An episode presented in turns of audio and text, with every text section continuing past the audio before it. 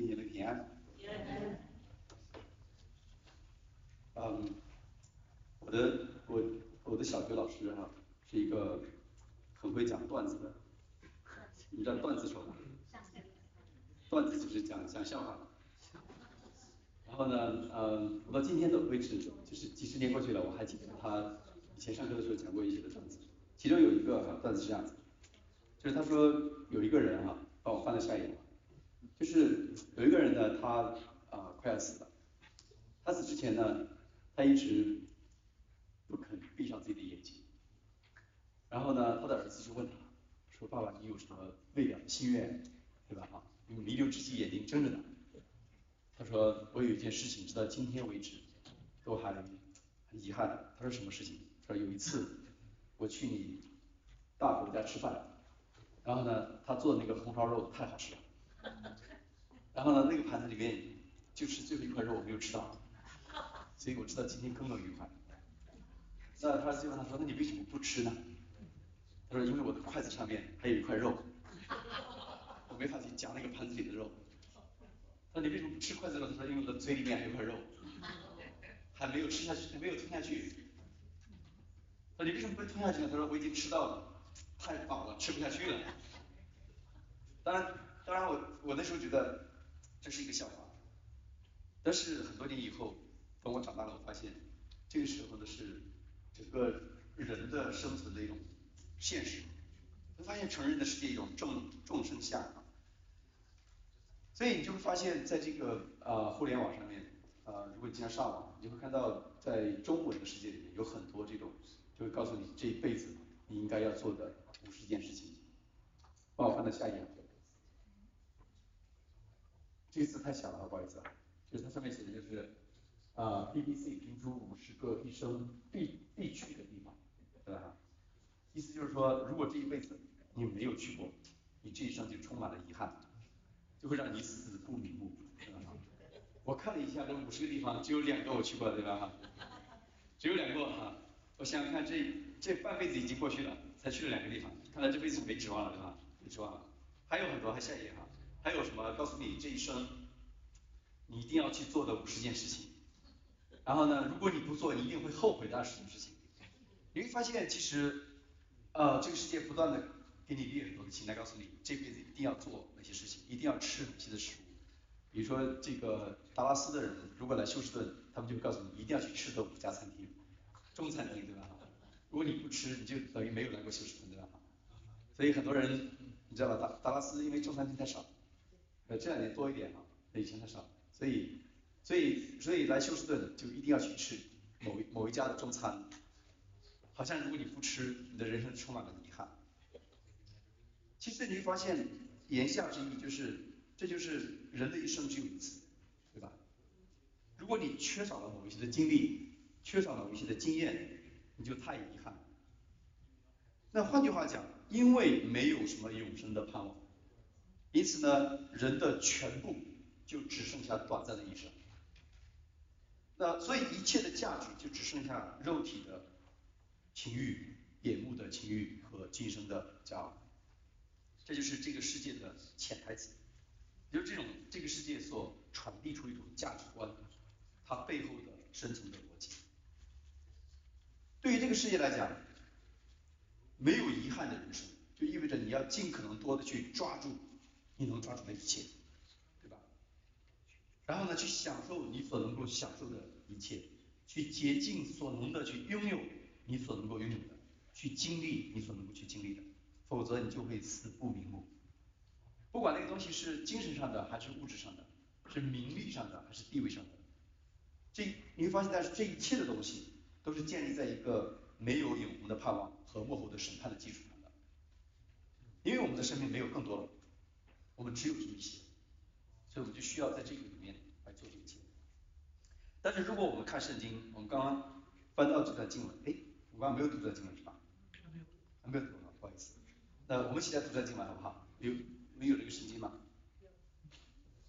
如果你翻开到《使徒行传》的啊二十章。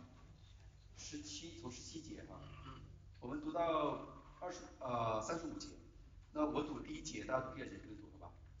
如果你有时间的话啊，来，使徒行传十七十二十章十七节，保罗从米利都打发人往以弗所去，请教会的长老来。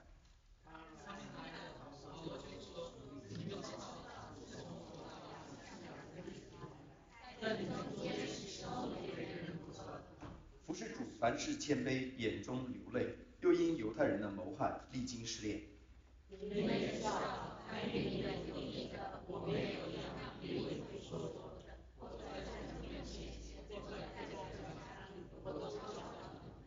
又对犹太人和希腊人证明，当向神悔改，信靠我主耶稣基督。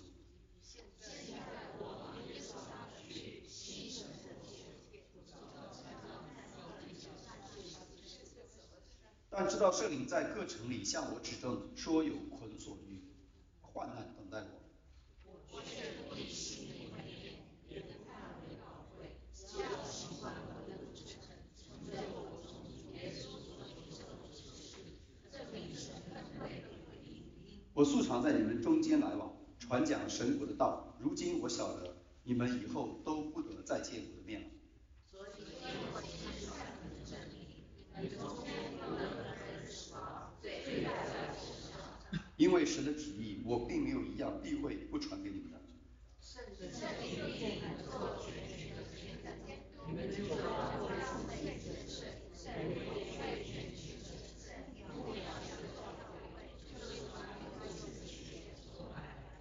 我知道我去之后，必有凶暴的豺狼进入你们中间，不爱惜羊群。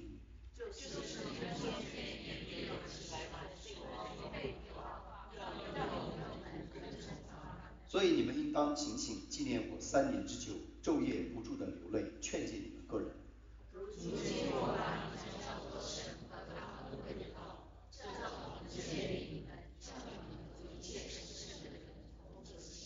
我未曾贪图一个人的金银衣服。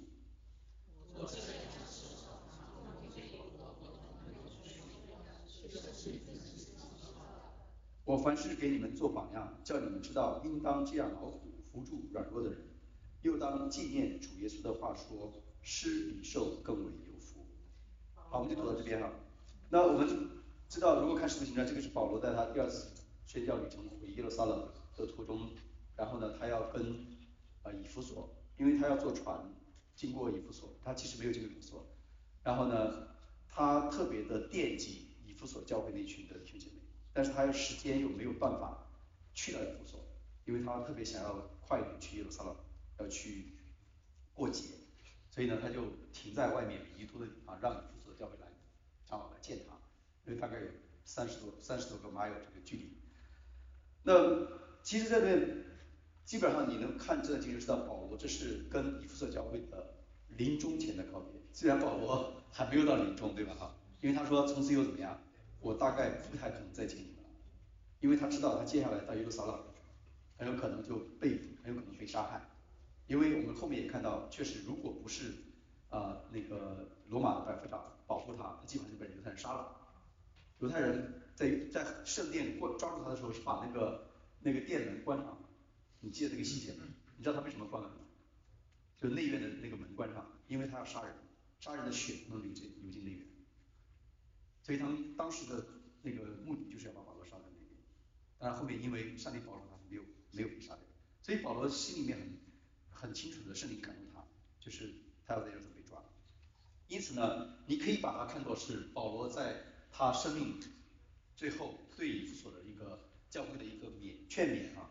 那因此他也其实他在整个劝勉当中他强调一件事就是，就是呃他要让以弗所会看到，就是保罗是一个蒙神所召的人。如何去活出神所托付他的那个使命？所以保罗要让他用他的一生来做见证，以至于劝勉以弗所教会，一个不负使命的人，他的一生是怎么样度过的？因此，他也希望以弗所教会应该是这个样子。那虽然这段经这段讲到，这是在使徒行传当中唯一的一篇像基督徒的讲道，在此之外，其其在之前你就看到保罗所有的讲道都是面向什么？外邦人，这是唯一的一个。那虽然他这个是面向以弗所长老，当然很显然这篇道不是讲给长老听的，对吧？是讲给以弗所的众教会，因此我想这是面。所以在这里面，保罗他强调一件事情，就是你发现他宣告了一个跟这个世界所强调一种完全截然相反的人生，就是一个不同于这个世界的价值体系的一种生活的方式。对于保罗来讲，他一生终其一生的目标只有一个，就是完成耶稣基督给他的托付，对吧？而在他生命最后的时候，他你还记得，就是他在以呃提摩太这个后书，那个才是真正他生命最后的关头，对吧？在监狱里面写信给啊提摩太，他写那个他总结了他的一生，在提摩太后书四章六到八节，帮我放一下放一下这个 PPT。在这边他说，我现在被交验离世的时候到了，那美好的仗我已经打过了，当跑的路我已经跑尽了，所信的道我已经守住了，从此以后有公义的冠冕为我存留。就是按照公义审判的主，到了那日要赐给我的，不但赐给我，也赐啊也赐给凡爱慕他显现的人。所以你看到保罗在里面清楚讲，就是我已经完成了，我已经完成了我什么一生的使命。保罗没有去回顾他一生所有经历那些伟大的功绩，他获得了多少个学位，他取得多少成就，没有，他是讲怎么样？神给我的托付我已经完成了，所以至此我可以去见主。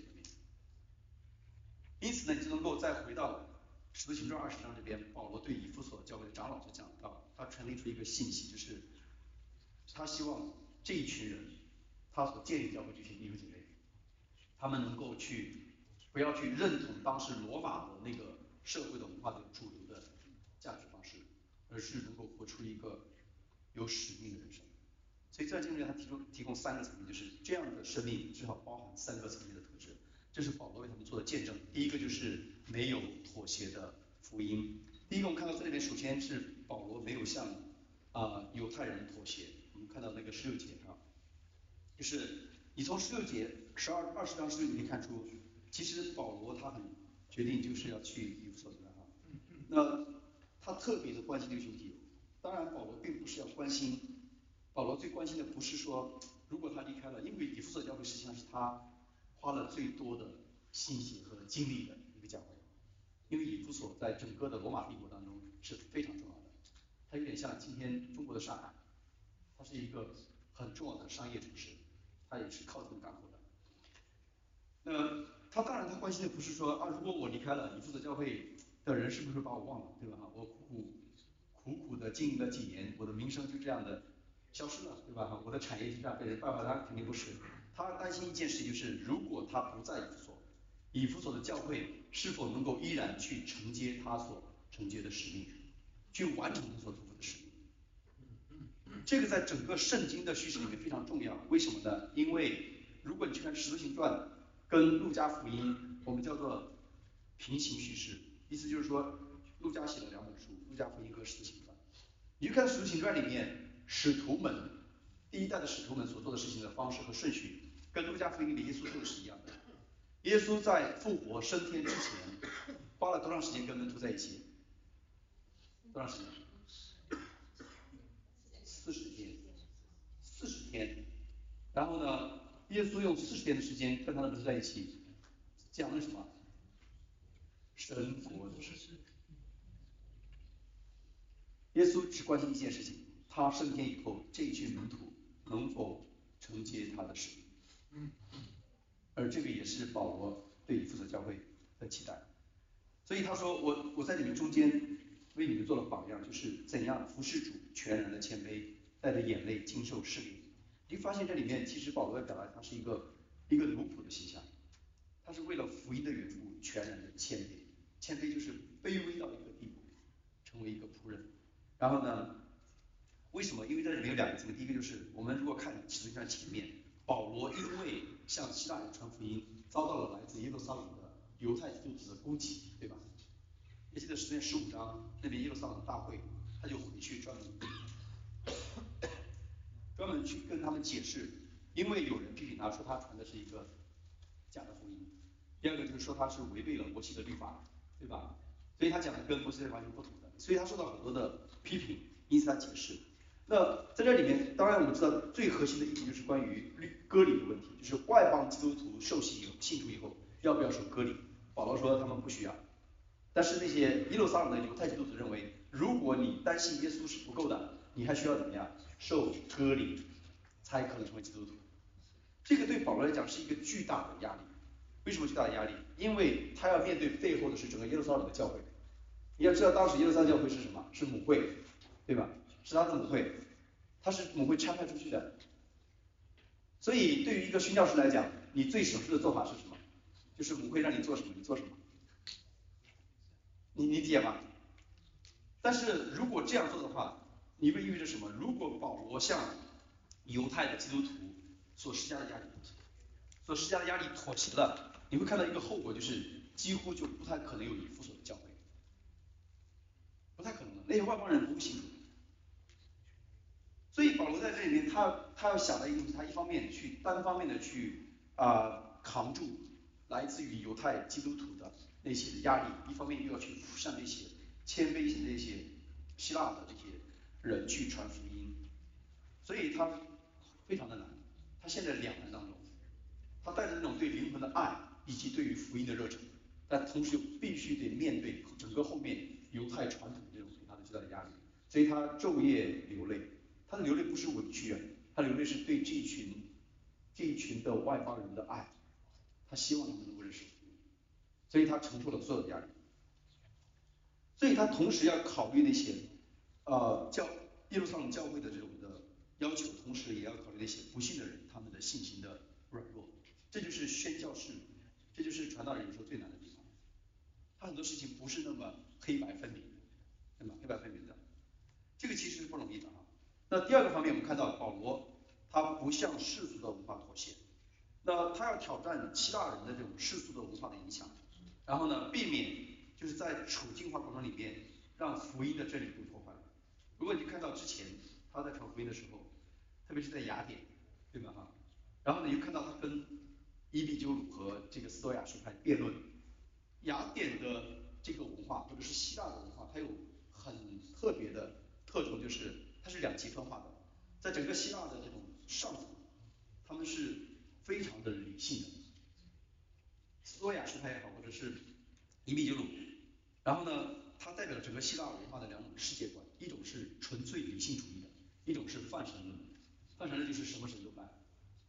所以这就为什么他们在雅典以后有很多的神像的原因。你看希腊有很多的神话，但是希腊也有很强的哲学。所以呢，他要同时向这两群人去传福音。他要做的一件事情就是，福音不能够被希腊文化篡改。为什么？因为希腊文化是一个强势文化。什么叫强势文化？就是在希腊人看来，除了希腊人，其他的人都是没有开化的。和合本叫做化外人。你知道化外人是什么意思？先像犹太人，然后是无论是犹太人是希里尼人是化外人，化外人就是指没有开化的半文明半野蛮的人。谁谁这么认为啊？是希腊人这么认为的，所以他们是强势文化。那犹太人在他面前是一个弱势文化，就是你一个弱势文化向强势文化传福音，他基本上不太理你。你理解吗？这就跟中国一样的，中国人汉人是强势文化。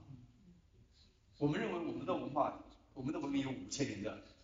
历史对吧？虽然也没有那么久了哈，但是至少我们认为，我们自古以来是泱泱大国，对吧？我们有五千年的文明的道统，我们有儒家两千年的传统，我们有这么多的这个经史子集，我们有很强的东西的。如果一个蒙古人他连字都不识，他过来给你传福音，你会信吗？他经常骑马的，对吧？身上一股羊肉味，他说你们要信耶稣悔改，这啥呀这个对吧？你把他踢走了。你你理解这个感觉吗？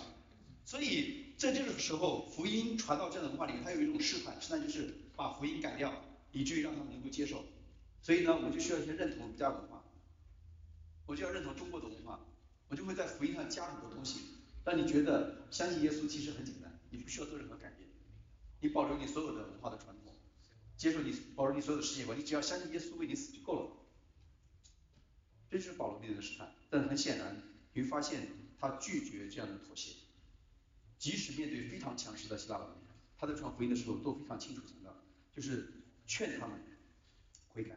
所以他说，第一，无论是在私下还是公开，他从来没有背离福音的核心的信息，就是劝人悔改归向耶稣基督。第二个就是他传讲福音的处境，你发现他不仅是在各个家庭当中传福音，因为那个时候的教会实际上是在家里的，初代教会基本上都是家庭教会，没有像今天这样教堂没有了。但是同时保罗也怎么样，在公开的场合，就是在街头，对吧？在在那些议会，在议会跟他们去公开的去辩论，这个是需要勇气的，这个是需要勇气的。所以你发现，其实这里面保罗强调一点，就是福音真正的福音，它不只是带来个人的内在的生命的改变，它同时也有公开的表达，你一定会去影响这个世界的文化，影响这个社会的文化的。所以，面对希腊罗马基督的强势的文化和异教文明，其实基督徒最安全的做法就是待在家里面读经祷告灵修，不用去管外面发生什么事情。但是保罗没有，保罗不仅是在推拉米的学坊天天给他们辩论，在雅典的街头他们辅导，他在罗在在罗马那些那个公共的议会大厅，在犹太人的会堂跟他们去辩论，也因为这样的缘故遭到了很多的逼迫，对吧？因此，他也劝勉以弗所教会，就是你们要承接的使命，不只是建立个人内在的生命的金钱，同时要向整个的罗马的异教的文明去宣扬福音，让神的国度在这个地方被扩展。这是教会的使命。这个不是，这不是什么文化使命，这是福音对外的公开的表达。所以，以弗所的教会要做的，就是在一个强大的文化世俗中。毫不妥协的去传讲福音，但是又同时保持对于那些不信的人的同情和理解，这个是非常不容易的。其实对我们来讲是这样子的，福音其实很多时候我们会很容易把福音理解成为四个属灵定律，或者是福音桥、罗马路类似 anyway 三元福音这种，我们把它理解成为是一段大纲，但是十分钟可以讲完的一个故事。但是在保罗看来不是这样子，福音更深层面的是对上帝的渴慕，对人灵魂的爱。所以使命不是一个抽象的概念，使命就是它，它也不是一个图画，它是关乎于你的身边的一个一个的真实的生命。当你对周围的灵魂有了深深的爱，你就有了从神来的使命。所以弟兄姐妹，使命不是一个很抽象的图画，使命是关乎于你身边那些还没有相信福音的人。对你来讲是，对一间教会来讲，实际上使命就关乎于上帝为什么把我们放在这个地方。他要给我们什么样的责任？就是面对我们所生活的这个社区，我们周围的人。第二个就是保罗向他写明的，就是没有毫无畏惧的信心。我们看到那个不负使命的人生的一个基本的要素，就是没有畏惧的信心。保罗知道，如果他回耶路撒冷，对吧？等待他的是什么？而且你发现后面讲到，就是圣灵提醒他，他。而且他们也劝勉他说：“你不要去，对吧？因为你去了，然后呢，你就会被抓起来。”那但是他说：“看到我现在被圣灵催逼，所以保罗他说我是被圣灵催逼的。那个催逼那个词在原文里面是被圣灵捆绑，就把你绑起来。所以保罗是被，当然这样感觉好像保罗是被迫的，其实不是。他清楚知道圣灵让他去，他也知道他去了会面对苦难，但是怎么样，他依然愿意顺服圣灵的带领。”所有人都不明白他为什么去，但是最后当他回来，在这个罗马的时候，然后呢，耶稣向他向他说话，就是从前你怎样在其他地方为我做呃做见证，如今你要怎么样，在耶在罗马为我做见证，对吧？所以在二十四节他说，但我不看重自己的性命，为要完成我的路程，完成我从主耶稣所领受的职分，就是向人正正的见证神。恩惠的福音，所以保罗的经历就很清楚的表明一件事情，就是试炼，尤其是逼迫而产生出的试炼，是基督徒的命运。那那些背负了使命或者是以使命为中心的人生，他很可能会遭遇苦难。这个不只是保罗才有的，每一个蒙神呼召、定义要跟随耶稣基督的人，他都需要去。仔细的去评估一件事情，这就是耶稣讲，你们要计算代价。什么代价？就是计算做我的门徒的代价。也就是这是一条注定会受苦的路。这种受苦不一定是由外面的，不一定是外面的环境决定的哈，而是由你的身份来决定。意思就是说，如果你做一个基督徒，你一定会受苦。当然，我觉得我知道哈，对于北美的基督徒来讲，理解这个有点难。好像我们也没受什么苦，对吧？你也没有因为传福音好像被抓去，好像聚会到一半警察冲进来，对吧哈？然后呢，好像因为你传福音，结果你的工作丢了，但现在可能有可能慢慢会发生，至少之前没有。然后呢，因为你传福音，结果你的孩子读不了公立学校，这个在全世界各地很多国家都每天都在发生。然后你的房子突然就被教徒给烧了，你的教堂就被一群教徒冲过来给烧了，就这种事情对吧哈？当然这些这些，但是我想，其实保罗要讲那个苦，还不是这个层面的问题。是你的理念，当你要决定跟随耶稣的时候，你就必须要去挑战你自己那种自我的舒适和安逸，要走出你自己的舒适的安乐窝。为什么？因为你要面对是一群不幸的人，你不可能相信耶稣，但是从来不让别人知道你是基督徒。你要让别人知道你是基督徒，就意味着你需要跟他们之间有这种价值观上的冲突。我相信在座的各位，如果你信主的时候，你家里还有人没信主，你就能明白我在讲什么。他们一定会质疑你，他们不理解你，他们会攻击你，在穆斯林的中间，甚至就把你赶出家门。前段前两天我看个新闻，我忘记哪里了，一个穆斯林的那个啊那个父亲，然后呢把他的呃他的儿子，然后呢信耶稣了，他就他就捅了他儿子几十刀，在他身上划了很多刀，他最后他儿子逃出来报警。然后夫妇俩被抓了，这个算轻的，那些严重的就直接把他把他孩子杀了。所以那些穆斯林如果发现自己家人背叛了穆斯林信仰，是可以直接把他杀掉的。因为什么？因为这是穆斯林的教法在教导。当然我们我们没有还没听这方面哈，但是你发现这个这种保罗讲就是你没有畏惧哈，你面对任何的处境都没有畏惧，是因为。我们有清晰的使命，那个使命就是我们相知道，在我们里面那个，我们所相信的那个，比这个世界上的一切都更大。二十七节他说，因为神一切的旨意，我没有退缩，不向你们述说。换句话讲，如果你传讲神的福音和真理，你是需要勇气和信心的，因为福音是直接指出人内在的黑暗。如果你跟别人传福音说啊，你信耶稣啊，信耶稣得永生，这个是不会得罪人的。你要信耶稣，你病就被医治，也是不会得罪人的。你要信耶稣，你全家就蒙福，这个也是不会得罪人的。你要信耶稣，你祷告你就会被垂听，然后你凡事都顺遂，这个当然不会得罪人。但是这个不是福音的全部，福音就是告诉他你是一个罪人，所以你需要耶稣基督的福音。当然我不是说一天到晚拿这个棍去劈敲别人，见到人你是个罪人下地狱对吧哈？肯定不是这样的。但我意思是说，你要让他真正的接受福音之前，一定要让他认识到他是需要福音。为什么需要福音？因为他是一个罪人。那当然，我我们我觉得我们不是说我站在一个道德制高点来指责别人，说外面都是罪人，你看我们就是也不是这样子的。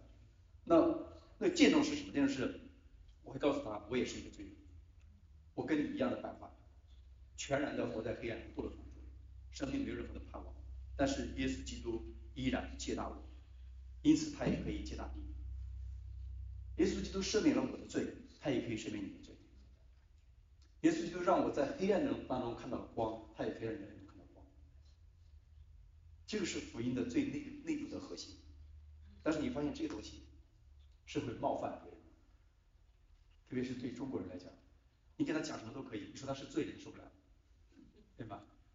如果你是跟长辈传福音，你更不敢这样跟他讲，对吧？家族当中如果有长辈的话，你跟他讲说，哇，你是一个罪人，你承认你是个罪人吗？对吧？他大概就下次不要来我家，对吧？所以其实回应使命，回应这种使命是需要勇气和信心的。我们在我们也需要不断的强调，福音是冒犯人的，因为对任何人来讲，对，但是对保罗来讲，他不惜的去冒犯所有那些骄傲和自大的人。对于罗马人来讲，对于希腊人来讲，他根本看不起犹太人，他们觉得自己是在这个整个人类社会的文明的顶峰。你要指出他是个罪人很难的，所以你要得罪的是整个这个社会的群体。但是对保罗来讲，被福音冒犯和被上帝审判，哪一个更容易？是被福音冒犯的对他来讲更轻的。他宁可让他们被冒犯，也不希望他们的灵魂承受灵魂的审判。那面对上帝的愤怒的灵魂的审判，那个是他们更加无法承受的部分。所以听见没有？当我们传福音给别人的时候，要知道你确实会冒犯他，但是如果你真的爱他的灵魂，你就会愿意去冒犯他，因为如果你不冒犯他，他就会冒犯上帝。他冒犯上帝带来的结局是非常非常的悲惨。所以这里面就是我们其实要，当然我们也不是说就这样就一天到晚我们就只是去冒犯别人就好，对吧？传福音不只是冒犯别人，就是回到前面保罗讲说，他除了给别人传福音以外，他还能够深刻的去理解他们的软弱和他们的处境。因此呢，我们在特别是给家人做见证的时候，是需要考虑的就是一方面勇敢的跟他们传讲福音的真理，同时又能够考虑他们的软弱，这叫做。道成了肉身，住在我们中间，充充满满的有恩典，有真理。然后第二个就是，你看到他要挑战他们，让他们去明白，就是这一群的基督徒需要敢于挑战自我，去彼此的守望。所以保保罗接着说，圣灵令你们做全群的监督，这个也是你们的使命，就是牧养、监督、警醒和守望，并且用神的道去彼此的。建造，尽管这里面的这个讲到的对象是教会的长老，但是并不是只有长老才需要勇气和信心，对吧？呃，当我们成为一个基督的身体，当我们加入教会成为基督的身体，然后呢，这就意味着，意味着你开启了一趟冒险的旅程。你在教会里面，我们讲有人的地方就有江湖。有江湖的地方就有血雨腥风，看过武侠小说吧？对吧？哈。所以意思就是说，你只要加入一个教会，跟这群人生活在一起，你就意味着什么呢？这是一趟充满了危险的旅程。为什么危险？不是恐吓你们啊，意思就是说，你需要在这个里面来敞开你自己。你有可能被人冒犯，你有可能被人得罪，你有可能被人伤害。你有可能被人扒开你的外面的假象，刺透你的里面的东西，这会让你不舒服的，肯定不如待在自己家的书房喝喝茶、听听音乐不舒服，对吗？这是不舒服的。但是为什么？因为我就是一群罪人。你知道一群罪人，就像刚刚文浩牧师讲的，那他讲的是我昨天讲的，就是说他引用了我昨天讲的，就是因为我最近在看一本书，叫《从零开始做父母》，那个那个妈妈。他就讲到教会，他说教会不是一个圣人的博物馆，博物馆什么就是呈呈现那些最美好的部分，教会是一所医院，医治所有那些心灵受伤的人。耶稣说，病这个有呃叫什么健康的人不需要医生，有病的人才需要医生。我来不是要救病人，是要救罪。意思是什么？如果你要来跟随我，你得先承认你是有病的。那那个病其实就是指代罪嘛。你的灵魂是生病了，我们是一群在灵魂上面生病的人，我们需要福音的医治。因此呢，我们在一起要互相怎么样，借着神的道来医治对方的身体，以至于生成为健康的人。你有见过一个病房里面，一个癌症病房那些病人一天到晚在吵架吗？没有，人家都是互相分享一下食物，分享一下这个治疗的经验，对吧？分享一下药方，这边有个特效药，那边有个医生介绍给你，他们叫病友，对吧？哈。所以你要理解这个东西哈，所以，呃，那我们用什么来建造？当然我们不是用用关系，我们是用神的话来去建造。因此，为什么我们要在教会里面不断的传讲神的话语？我们不断借着神的道来去医治医治我们自己。所以这也是为什么你需要深度的委身在一间地方教会的原因，而不是去消费不同的教会。当然，这个现象不只是北美方教会，中国也有。但是你知道，中国教会因为资源比较匮乏，大概没什么好消费的。北美的教会资源比较多，所以我就这边看到很多消费型基督徒，就是哪个教会的儿童侍工比较好，他就去那个教会参加儿童侍工；哪个教会的圣乐比较好，他就去那会听圣乐；哪个教会有比较多的玩的项目，就去那个教会。他可能一年到头在不同教会之间转，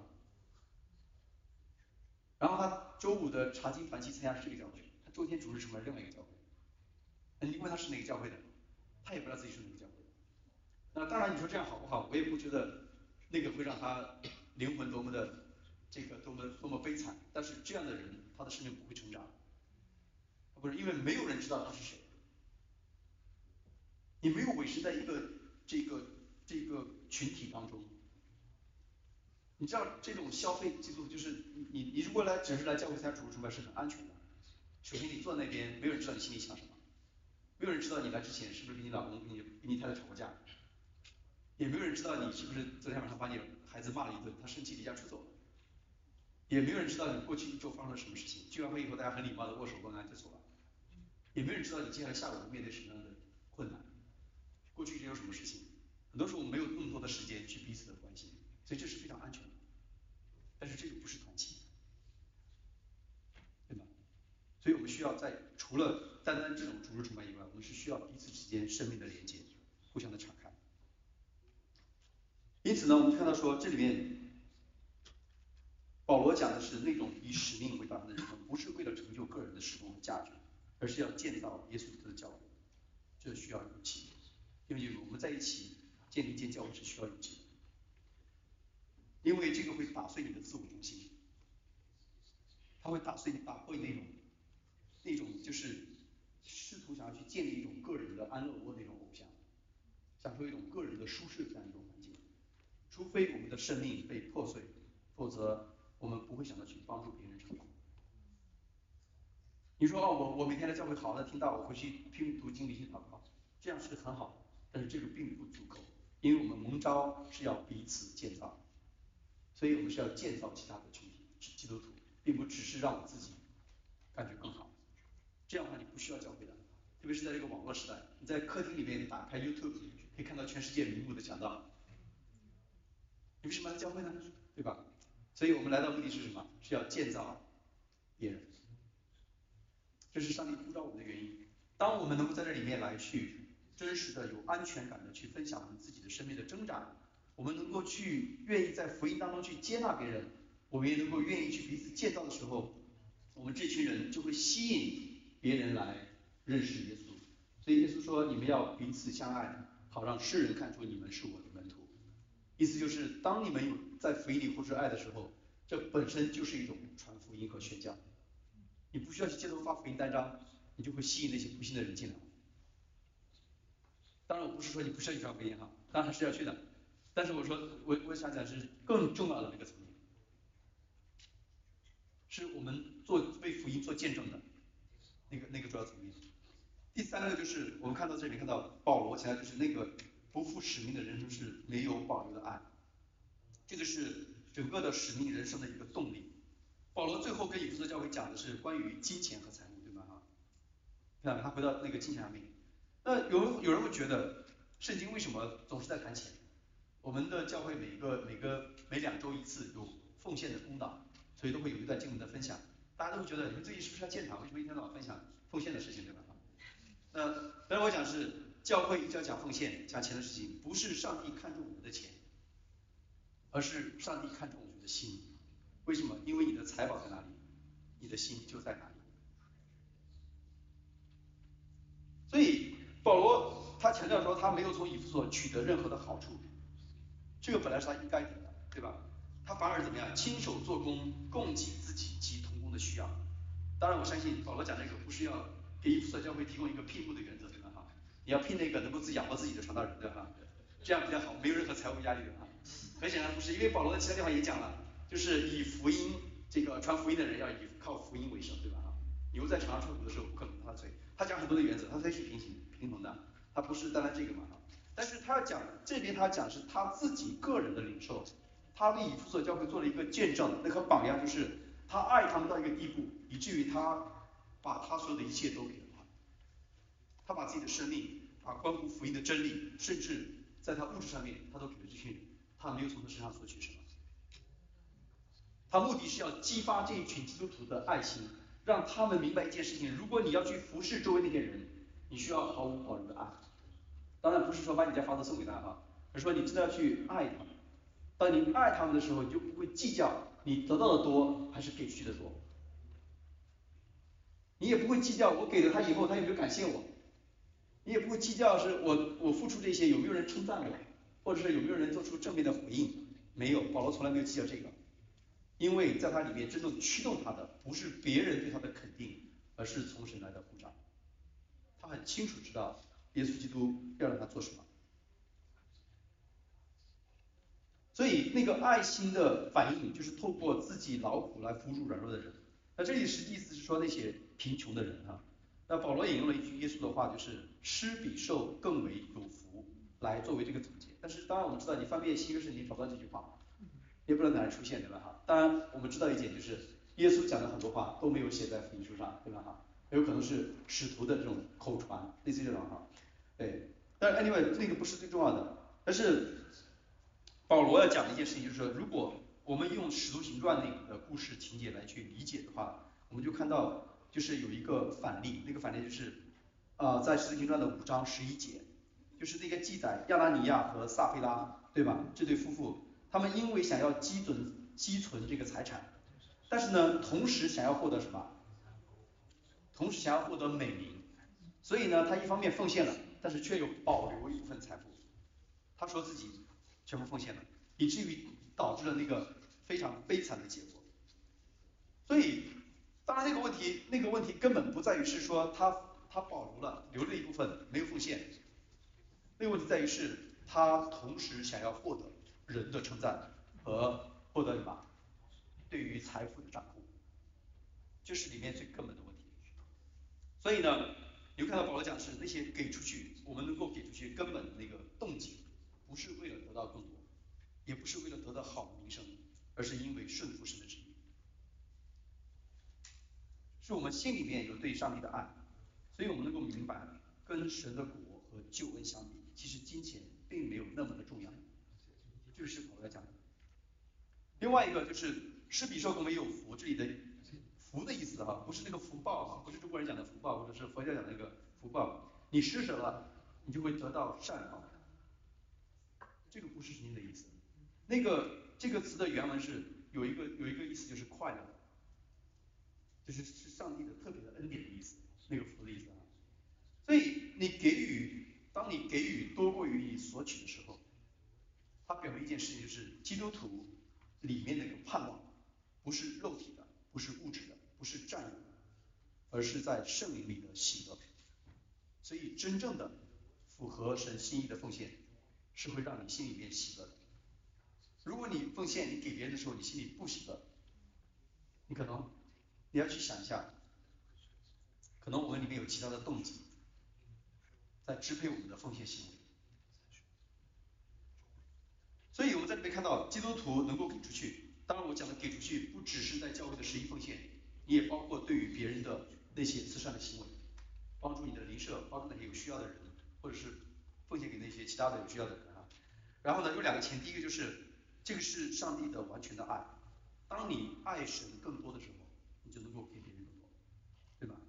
第二个就是我们看自己是富足的，当然这个富足不一定是一个物质的标准，不是说我要达到年薪十五万我才是富足的，这里不是这意思啊，那个富足实际上是指灵魂上的富足，是当你发现你在属灵上非常富足的时候，你就能够愿意。在物质上帮助别人，为什么？因为物质就没有那么的重要，它其实跟多少没有关系的。而我们的富有是从哪来的？我们的富有是从耶稣基督来的。所以在昨天那个退休会，我也讲了说，我最喜欢的一段关于奉献的经文，就是在个人的护书八兰九节，他说：你们知道我们主耶稣基督的恩典，他本是富足，却为你们成了贫穷，好使你们因他的贫穷成为富足。所以我们的富足。是因着耶稣基督的恩典。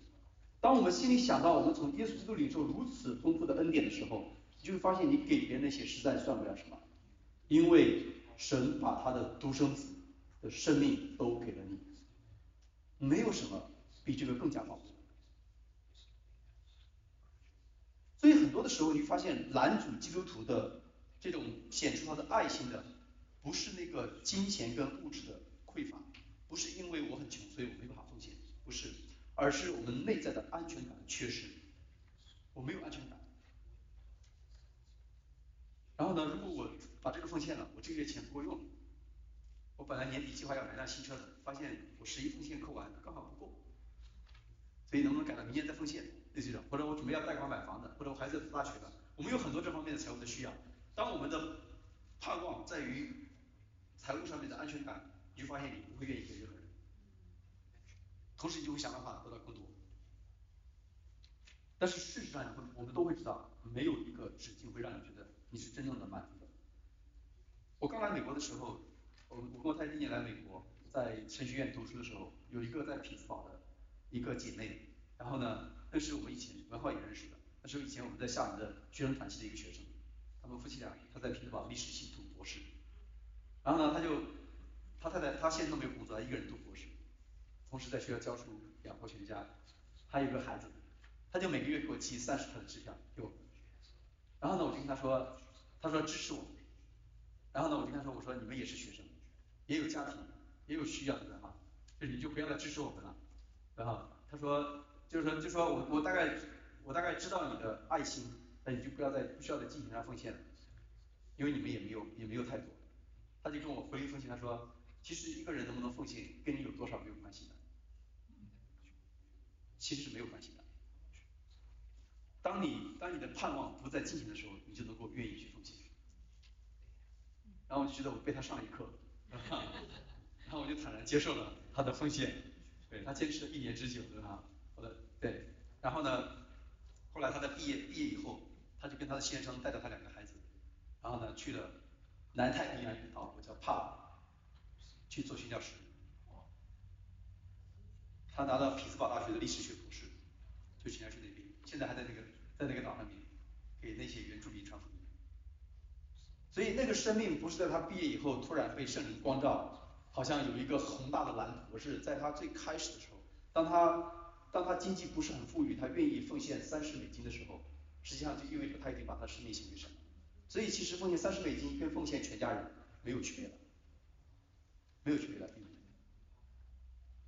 因为那个关乎于我们生命里面那个真实的盼望。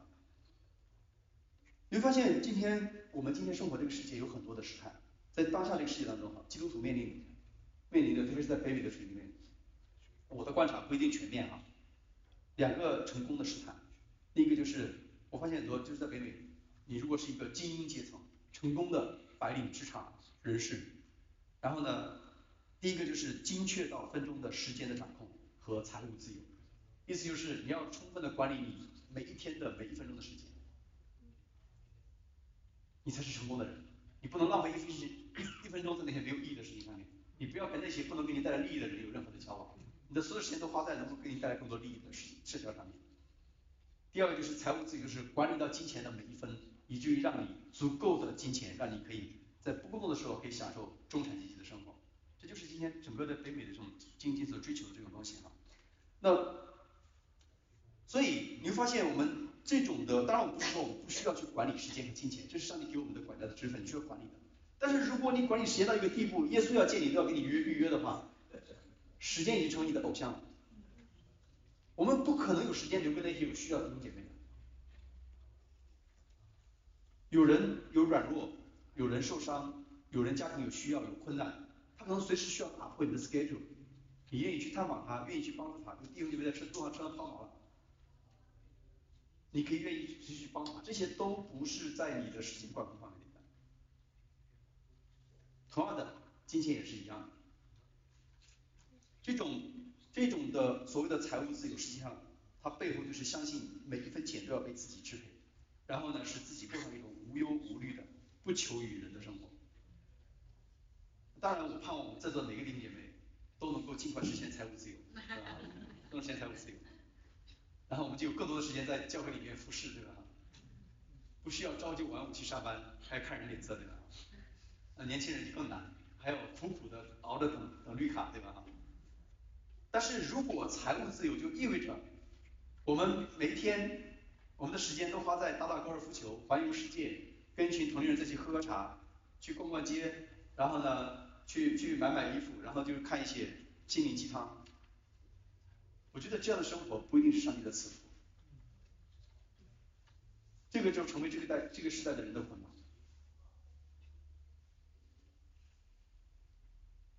所以，我想这个里面给我们一些挑战，就是你怎么样去来做一些的操练。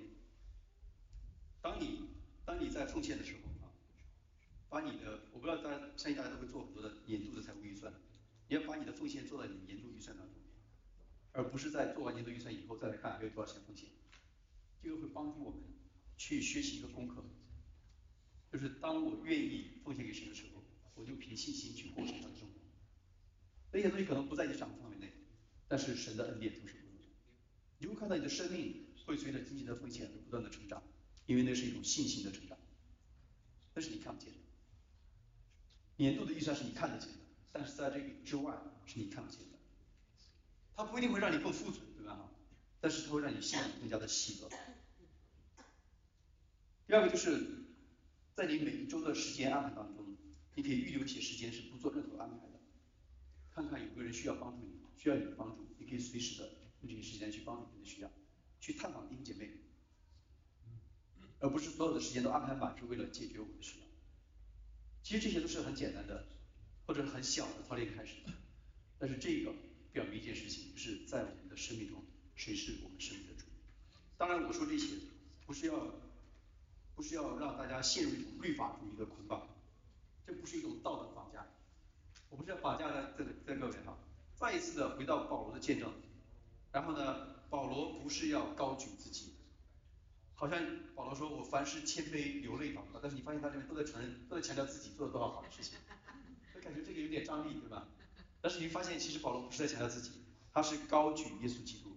为什么？因为耶稣基督的一生就是不断的给予而从来不索取的一生，对吧？所以保罗说，你们要效法我，就像我什么？效法耶稣基督。保罗意思就是你们要像我一样的去效法耶稣基督。他要把弟兄姐妹的目光从人的身上转移到耶稣基督的身上。其实你看耶稣直到被钉十字架的前夕，他还是在为门徒洗脚，对吧？他也没有说，哎，你看我服侍你们三年半之久，对吧？到现在连床都没混到。你看明天我就上十字架了，那今天晚上你们要不要服侍我，对吧？啊，让我也享受一下临这个受难之前的这种，对吧？然后呢，去外面搞点好吃的，对吧？然后呢，帮我马杀鸡一下，让我舒服一点，明天我就上刑场了。至少断头饭要准备好一点，对吧？没有，耶稣在受难前夜是拿起毛巾竖起腰给门徒洗脚，那是一个奴隶的形象，那是一个奴隶对主人做的事情。所以从开始到结尾，耶稣所呈现出的生命就是他把他所有的一切都给了他爱的人，而这个是他希望。跟随他的人做同样的事情，这就是我们在教会里面所应当活出的样子。如果不是效法耶稣的话，不是效法基督，如果不是基于对耶稣基督的爱和顺服，那我们的奉献和给予不会让我们更加的喜乐，反而会成为重担。所以弟兄姐妹，我们奉献不是因为教会缺钱，我们施舍给穷人不是因为他们很穷。如果这样的话，我们就会成为被道德捆绑。你看这个世界，还有几十几亿人每一天的生活费不足一个美金，你居然养一条狗一个月花一千美金，你的良心怎么不受谴责？然后我们就不敢养狗了，对吧？这个就是道德主义的捆绑，这是道德绑架，不是这样子，我们不是这样运作的。我们奉献不是因为那些人快饿死了，他们缺乏；我们奉献不是因为教会很缺钱，我们。奉献不是因为弟兄姐妹有需要，我们奉献是因为耶稣基督赐给我们极其丰盛的生命，我们富足到一地步，我们应该用这种方式来去回应神。那个心里面是充满喜乐的，就是对于单单对于耶稣基督对我们的爱的回应，而不是基于人的需要。所以回到最开始，我们就看到来看这段经文，最后做一个总结，就是保罗为什么要向。以弗所教会去讲这样一篇道，或者说以弗所为什么他们这么重要呢？就我前面讲的，在保罗的时代，以弗所教会是一个仅次于罗马，在罗马帝国仅次于罗马的第二大这个繁荣商业的这个城市，它里面有非常丰富的多元的文化和宗教，但这些要素是可以给基督的教会发展提供很多的动力的，但是也会给他们带来很多限制和试探，因为塑造以弗所这个城市的。那个文化就是追求商业的成功、财富的自由和个体的价值，而这个不单是在一世纪的罗马帝国，在二十一世纪的美国也一样的，这就是今天整个这种文化的追求的，就是商业的成功、财富的自由和个体的价值。当然，如果还有可能就是名垂青史，这些东西都有可能成为虚假的偶像，来去破坏教会的成果，来去阻挡教会来回应耶稣基督的使命。如果教会里的每一个人都只是在关注个人的财富自由、关注个人的成功、关注个人的价值，这个教会不可能去向世界做见证，因为这个世界根本没办法从你的身上看出你跟他有什么不同。教会这群人跟他是一样的，只是你们每个礼拜可以做礼拜而已。这个对他来讲没有任何的说服力，除非我们能够呈现出一个被福音更新的完全不同的生命和价值观，那个才是这个世界所缺乏的。而保罗在这边要讲，就是以弗所教会所要面对的挑战和他们要承担的使命，就是他们要面对整个罗马帝国那种强大的世俗的文化，来去活出福音所更新的一个完全不同的生命，而不是一个人，而是一个群体。然后他们就会带出福音的大能，他们才能够去向整个罗马帝国去传福音。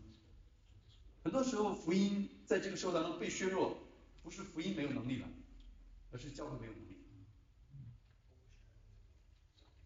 因为我们向世界妥协了，所以我们是生活在一个物质丰富、文化多样的这个时代当中的，对吧？哈，那这个文化它有很多特征，就是追求自我的价值，然后呢，它表现出来就是不断的获取更多，你要去抓更多的东西，你要获取更多的东西，知识、名利、地位、财富，子孙后代，你要抓更多的东西，才会让你更加的成功。但是福音是反文化的。福音所要表现出来就是完全的是违反这个文化的核心的价值。当然，他也宣告另外一个事实，就是耶稣基督就成为所有人的榜样。然后呢，他以弃绝世界的标准来成就上帝的计划和旨意。耶稣是在整个历史历代圣当中最失败的一个典范。天上的飞鸟有窝，狐狸有洞，人子没有什么正途的地方。不要说一千五百尺了，连个帐篷都没有。你有什么价值可言？你怎么让那些追求成功的那些中产和精英阶层去追求你呢？但是耶稣却恰恰成就了神的计划，这个也是基督徒。我不是说我们要把所有的房子都卖掉，把所有钱捐掉它是属于不是，而是我们生命的中心到底在哪里？我们最终的盼望在哪里？它就会反映出在我们的生活方式上面。所以基督徒有一个根本的盼望。就是你不要跟着这个世界潮流去跑，而是在任何的时代当中都能够定睛在那个唯一的永恒不变的目标和方向上面，那就是耶稣基督。我们一切的价值标准都是在耶稣基督里面，我们一切的成就和满足也是在耶稣基督里面。最重要的是你要看在耶稣基督的眼中你是什么样的人。这个不是一个抽象的神学概念，这是非常具体的生命的特征，就是传讲。全备的不妥协的福音的勇气，坚持福音能够改变生命的信心，以及不求回报的爱，这个是教会可以活出的不负使命的人生。把最后几个故事来结束，这个是我在学生时代的时候，帮我放在下一页上。然后呢，我立定心志要奉献，来成为一个全世界的学生传道人。而且在推动学生宣教里面，对我很有影响的一个一个人或者说一个故事哈，这个人叫 William Borden，他是在芝加哥，然后呢一个非常富裕的家庭出生的，就是典型的富二代，他的父亲是一个很成功的企业家，所以他在读高中的时候他就继承了一百万的家产，那个是十九世纪，你用布林森的体系换算一下，大概是值多少钱，对吧？然后呢？他高中毕他高中毕业的时候，他父亲送给他两个礼物，一本圣经，然后呢一张环游世界的船票，他就带着这圣经，然后呢去环游世界。他到了印度，然后呢到了非洲，到了中东很多地方，他看到了他在印度参加一些的呃当地的那个社区的服饰，他看到了很多那种特别是穆斯林的国家，完全活在那种黑暗当中，他非常的非常的震撼，因为那个时候美国是一个基督教国家。百分之七十五以上是这个基督徒，是去教会做礼拜的基督徒，对吧？百分之九十五以上的人是相信上帝的，但是他第一次到印度，他到了那些穆斯林，发现这些人不是，他心里面就生发一种感动，那个感动就是他觉得上帝要辅导他去宣教，但他没有去讲，对吧？他给他父亲写了封信，然后他回来以后，他就直接他就到耶鲁大学去读书，然后呢，他在耶鲁大学读呃读大学的时候，然后他第一天那个校长发表一篇演讲，就是要让你的人生有一个目标。他从头听到尾，他非常的失望。为什么？因为校长只告诉他你的人生需要有目标，但是他从头到尾不知道目标是什么。而且当时耶鲁大学虽然是教会大学，但是耶鲁大学跟今天也没太大差别，对吧？已经非常的世俗化，就是整个校园里的属灵的氛围非常的淡薄。他就想他要做一件事情，他就邀请一些他的同学，在早晨早餐之前，在餐厅里面一起有一个祷告会，然后呢就是。就像我们今天这个灵修小组一样，一起祷告读经，然后就一个一个去问他的同学，邀请他们来，就有一些学生慢慢就加入进来了。直到他毕业的时候，耶鲁大学有一千个学生参加他的查经小组，早餐查经小组。那你知道耶鲁大学当时有多少学生吗？当时的耶鲁大学一共只有一千三百个学生，有一千人参加他的查经小组，所以他就通过这个方式来去影响他周围那些的同学。他大学毕业以后，他就拒绝了很多高薪的工作，他就去普林斯顿神学院。普林斯顿那时候还是蛮好的，对吧？没有自由化。然后呢，他就去神学院装备，预备要去啊中国去宣教，因为他知道在中国的西部有很多的穆斯林，就是回民，他去那边去宣教。然后呢，他就在他的父亲给他的那个送的他的圣经上面，当然第一次去旅行的时候，他写了一句话，叫做没有保留，就是 no reserves，就是把自己的生命完全奉献给神。然后呢，当他在普林斯顿神学院快毕业，然后被安利为牧师要去中国宣教的时候，他在他的圣经写上第二句话就是没有退缩，no retreats。当他做出决定的时候，他就说我没有退缩的。然后呢，他就到他一九一三年，他就去了坐船去了开罗，他在开罗找了一个很好的阿拉伯的学校学阿拉伯语。然后呢，而且他准备学完阿拉伯以后就去就去那个回穆斯林去宣教。但是他在那边就每天去发病，但是在那个时候呢，他感染了那个一种就是热带的脑膜炎，然后就死在那边，就没有治好，然后他死的时候只有二十五岁，然后呢，他就在他死之前，他就在身体上写下最后一句话，就是 no regrets，没有遗憾。所以，与其从任何角度来去看这个年轻人，他的一生都不是成功的一生，他有这么好的背景，有这么好的家庭。有这么好的教育背景，然后他一事无成，对吧？英年早逝。然后从宣教角度来讲，他连宣教工厂都没到，就出师未捷身先死，这个是妥妥的死不瞑目的一生啊！世上的功名和财富没有得到，属灵上的成绩也没有，这不是很遗憾吗？但是他就在他死之前，在他身上写下没有遗憾。为什么？因为他很清楚知道，从他蒙召那天开始，他的所有的生命都是为耶稣基督而活，而不在于你做成了多么伟大的事工。那些事工所成就的，实际上是神的恩典，但是神所看重的是我们里面的心。所以，当他决定愿意为神而活的时候，其实以后不管做什么样的事情，都意味着这是一个没有遗憾的一生，因为。我们的一生是不负使命的一生，所以当他死了以后，他妈妈知道他对于中国有很强的负担，然后呢就把他继承的遗产里面拿出二十五万美元，在甘肃兰州下业，然后呢用他的名字建立了一个医院，叫伯德恩福音医院，专门去服侍那些，因为他加入了内地会，他是内地会宣教师，当时内地会在兰州已经有宣教站。所以呢，就给那些内地宣教师来帮助服侍那些穆斯林。那就是你看那个最早那个医院上面写的是“上帝爱人”，看到吗？那个医院到现在是变成了兰州第二人民医院。如果你去兰州第二人民医院，你会看到这个后面那个遗址、那个旧址，就是纪念他的。所以虽然他没有去过中国，但是他的生命激发了很多的北美的年轻人去跨出宣教。他们很多年轻人就加入内地会，去中国西部去宣教。第二个就是他的生命和他的奉献，然后继续透过这样一个医院，在中国的西部去服侍和医治成千上万的穆斯林。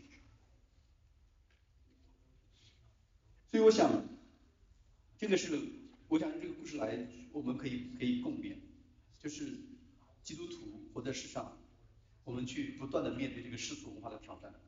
这个世界告诉你，什么样的人生是没有遗憾的？你需要得到什么东西，会有很多的清单，但是福音却告诉我们，没有遗憾的人生就是把你放在神的手中，来去承接神给我们的使命。那个使命不是抽象的，而是关乎你身边的每一个人。当我们当我们去到终其一生的是忠于定睛于神给我们的使命上面。无论你这一生活得长还是久，无论你做的事情多还是少，最后你发现你的一生都毫无遗憾，因为我们已经没有退缩，而且毫无保留的把我们献给了神。你就会发现，那就是一个不负使命的一生。我们一起来祷告。